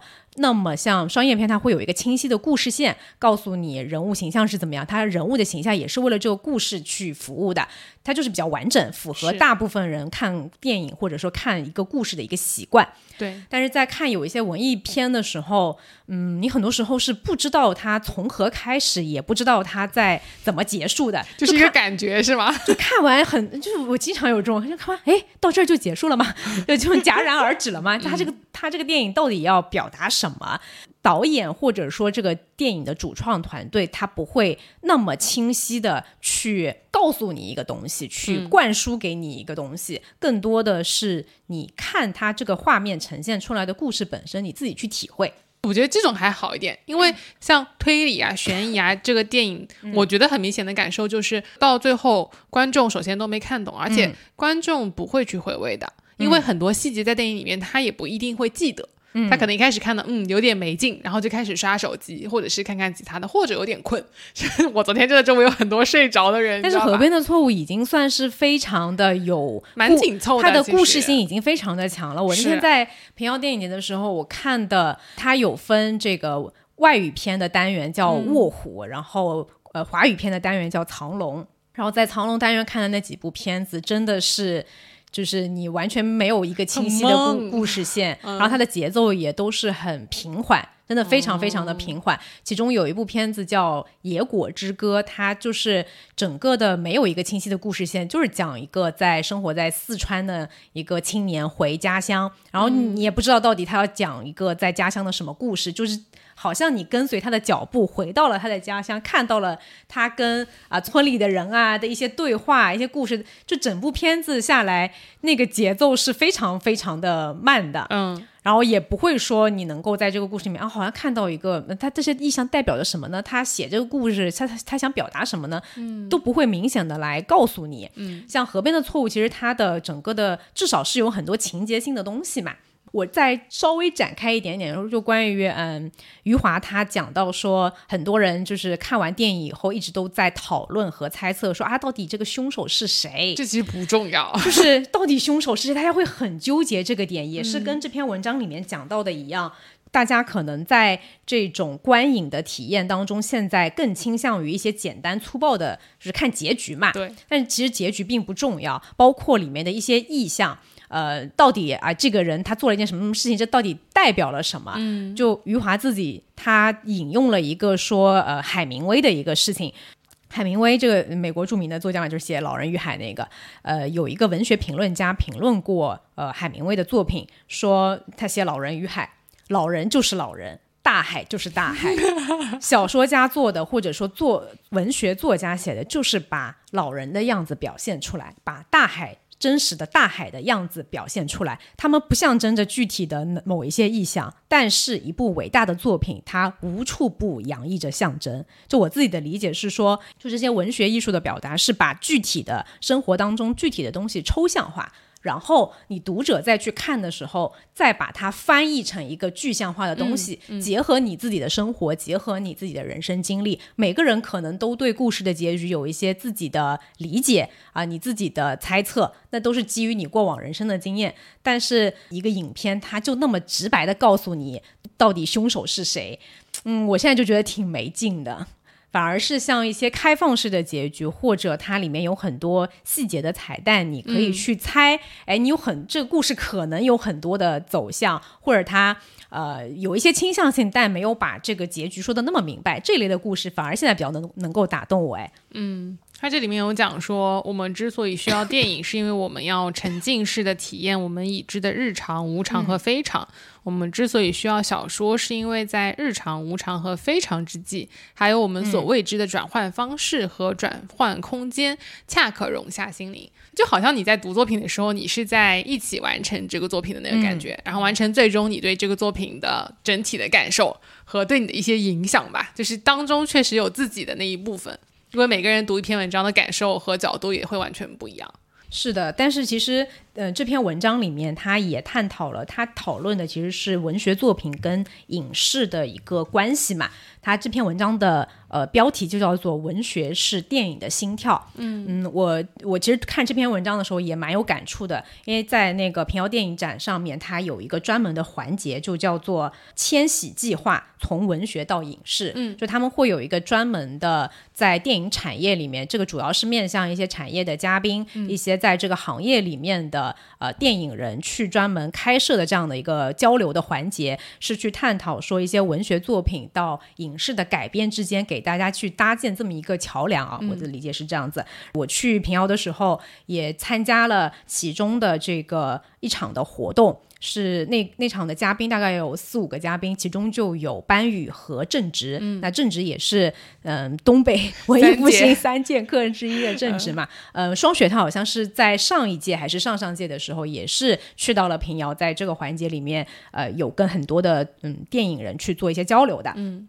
那其中班宇就，嗯，他跟正直不太一样，就班宇的身份更多的还是一个作家，因为他自己很清楚电影的表达方式跟写小说是很不一样的，他觉得专业的事情应该交给专业的人去做，所以像他的一些作品改编成的电影，像那个《逍遥游》，这次在平遥影展也有展出。他说那个剧本是呃编剧导演就是他们单独创作的，可能借鉴了他的小说里面的一些故事情节，但是单独创作的。嗯，那嗯、呃在这方面的话，正直就不太一样。他很早就进入到编剧的这个行业，他自己也有写小说嘛，呃，但他也会参与到很多呃编剧的工作，包括他是真的是去作为影视剧的一个编剧的一个身份。嗯，正直应该当时在活动的时候分享了，是说他刺猬。有一部的目前还没有上映啊，可能未来会上映的一部电影，呃，叫《刺猬》，也是根据他的《先正》里面的其中一个短片去改编的一个电影。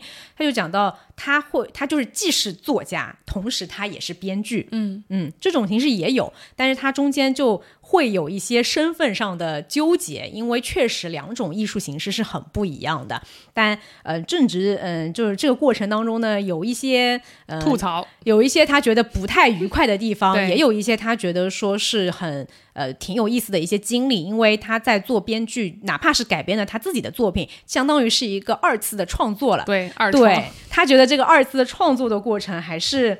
呃，还是很有意思的，但也很无可奈何的是，在做一些影视剧的改编上，你要考虑很多的因素。嗯，就比如我记得印象很深刻的一个点，他提到说，嗯、他在做这个改编的时候，呃，制作团队可能会告诉他说，你的这个人物这样写，我们根据大数据，有百分之七十五以上的女性观众 看到你这样一个形象的话，是会不喜欢的，或者怎么样，会用一些大数据啊，或者说，嗯、还是要考虑一个市场嘛，毕竟它是一个商业化的东西，所以这方面他就觉得挺无奈的。对，这个就跟他创作的初衷是什么一样的嘛？就如果你是为了迎合大众去写，那我就直接大数据看看现在流行什么，大家喜欢看什么，我直接去写就可以了。但这种真的会很好吗？觉得东北文学他们现在能够触动我们的很多，都是因为他真的是想抒发自己某种情感，然后这种情感可能对我们来说是有相似的，或者我们没有体验过的那种情感，再加上我们自己的解读，才会觉得它很妙。这有点像消费品行业，你有没有觉得？就是有的时候消费者并不知道自己想要什么，嗯，就是最好的产品其实是在引领消费者的，而不是被反过来被消费者而引领。对，就正值他当时分享说，他是写小说的人，后来又写剧本，再到深度参与到剧组去拍戏。其实他个人不是很在乎说他的小说中的东西是不是有被完整的保留下来，而是很享受这个创作的过程和乐趣。当然，这就是痛并快乐着，因为他自己也是说，他说这个如果到时候电电影拍出来不行，大家可能我就要背两个锅，就是啊，是的，是作写的也不行，改编的也不行。他说：“哎，像这个班宇就比较省事儿，嗯那就可以把锅甩到编剧身上，是没改好。我印象很深刻，因为我看那个直播，你分享给我们的。嗯，但我觉得有的时候真的是有一些文学作品里面的某一句话，真的会成为那个影视作品当中也很重要的一个点。对，其实文学是，嗯，我觉得它是给。给影视做了一个很好的底子和框架，包括像呃，在五月的这篇文章里面，他也有提到了张艺谋导演曾经说过的一句对文学感恩的话，是他在回忆自己的电影《红高粱》在国际电影节上面拿了很多的奖嘛，嗯。张艺谋就说：“那些年是文学驮着电影走向世界的。”嗯，就大家张艺谋是大家都知道的一个导演，他早期的很多的作品都是改编自一些非常好的文学的著作，就像比如说余华的《活着》，嗯，对吧？然后这个《红高粱》，包括那个《大红灯笼高高挂》，我我不太清楚是不是根据小说改编的。嗯，苏童的那个吧，《妻妾成群》。哎，对对对，其实他的早期的作品都，嗯，我甚至看到网上有一些人批评张艺谋现在的作品电影作品越来越不行了，说呃，其实早年间的作品好呢，并不完全是因为他个人导演能力就是才能上很好，而是因为这个故事本身它是有原著打底的，有一个非常优秀的文学的作为基础打底，所以它就不会差到哪里去。我不排斥说这两者一定要去做一些很明显的切割，他们当中也是相辅相成的，有一些。影视作品也是极大的带动了文学的发展，就像余华他自己说的，他说如果不是张艺谋拍了他的《活着》，把它拍成了电影，走向了世界，其实他的这部作品并不会在那么多个国家出版，有那么多的海外的粉丝读者。他自己说他看过大概几十遍《活着 》，因为每次去国外参加活动，就人家可能请不到张艺谋，他自己就余华余华老师很幽默嘛，就说人家请不到张艺谋，就只好请我去，于是我。被迫看了《活着》，大概看了几十遍这个电影，所以我是觉得他们两者是一个相辅相成的关系。当然，近几年的一些影视作品的改编，有改编的好的，也有改编的呃很烂的，都有啊。包括像这次我们昨天去看的那个电影《河边的错误》，也是余华的呃。中短篇嘛，然后余华先生也是说，当时就是有人跟他谈这个文学改编，就是他的小说改编的一些版权的时候，他都是这么跟人家说的：，就我的长篇你们就不要动了，就是中短篇 还是可以改一改。这个也是班宇跟郑直他们在当时平遥的那个活动上有分享的，就是现在的一些影视作品的改编，就是中短篇可能更加适合影视作品的改编，因为呃小说本身就有很多的细节，你是很难在电影里面去。呈现出来的，再加上如果又是一个长篇的话，可能就更难了，只能改成长电视剧了。对，可能只能改成电视剧。对，但电视剧的精度又到不了。是的，对，嗯。我其实有一点想要提到，就是我不知道大家对之前对于编辑到底是怎么看待的。嗯，吴越其实最重要的一个身份，其实是他是一个编辑嘛。嗯，那他跟作者的关系到底是怎么样子的？在对新锐作家索南才让的采访当中，索南才让也问了吴越这个问题，就是说你们作为编辑，看着作者那么多的稿子，有的时候会不会感到绝望？会不会想要替作者着急，着急到想要自己动手来写？然后吴越就说：“他说我所理解编辑干的活儿，就是站在作者身边，帮他看到他的前后左右。有时候是以一定的经验来判断作品中令人激动的一部分，类似在晴空下捕捉蝴蝶翅膀的一颤；有时候是提醒他子弹从后面来；有时候是推动他从潜意识，甚至是从作品中以以引线的局部来更好的完成整体。”当然，这种更好只是一厢情愿，所以往往仅供参考。出色的小说作者其实既混沌又清醒，你只需要只言片语就能让他摸到下一关的门锁。就我觉得，其实我们作为读者和作为编辑，都是在第三方的角度来去阅读作者的作品，编辑会帮助他们挡住后面来的子弹，或者是说更好的完成整体。当这样一个编剧和作者共同创造出来的作品呈现到读者面前来的时候，我觉得就是像我们刚才提到的，我们会有不同的作不同的读者对于同一个作品有不同的解读。嗯，就这一点，其实是我们在做播客的时候也一直希望能呈现出来的。即使是我们三个人看同一个作品，也会得到。不同的方向和不同的收获，我觉得这是为什么我们会想要去做这个播客，想要去跟大家分享一些我们看到一些文学作品之后自己的一些解读，嗯，也同时记录下我们自己的一些想法。也许在未来某一个时刻，我们再回头看现在的这些想法，可能会有一些偏颇或者稚嫩，但这不影响我们作为一个共同创作者的初衷吧。我觉得这其实是我们从这本书当中收获到最大的部分，嗯。嗯，也谢谢大家收听我们这一周年的特别篇，前面这么多唠闲嗑的部分。是的，今天的分享就先到这里告一段落啦。也希望大家在新的一年里面可以继续支持不可逃课的节目，我们也会努力为大家带来更多更精彩的分享。嗯，谢谢大家，谢谢大家，拜拜。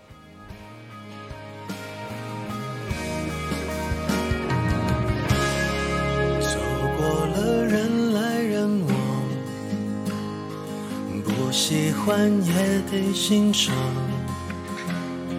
我是沉默的存在，不当你的世界，只做你肩膀。拒绝成长到成长，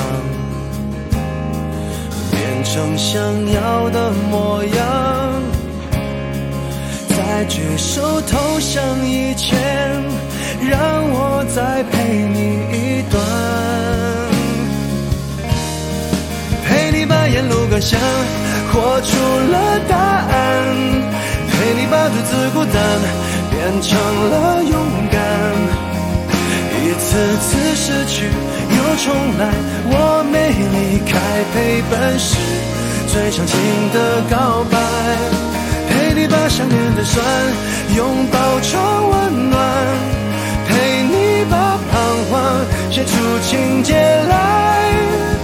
未来多漫长，再漫长，还有期待陪伴你。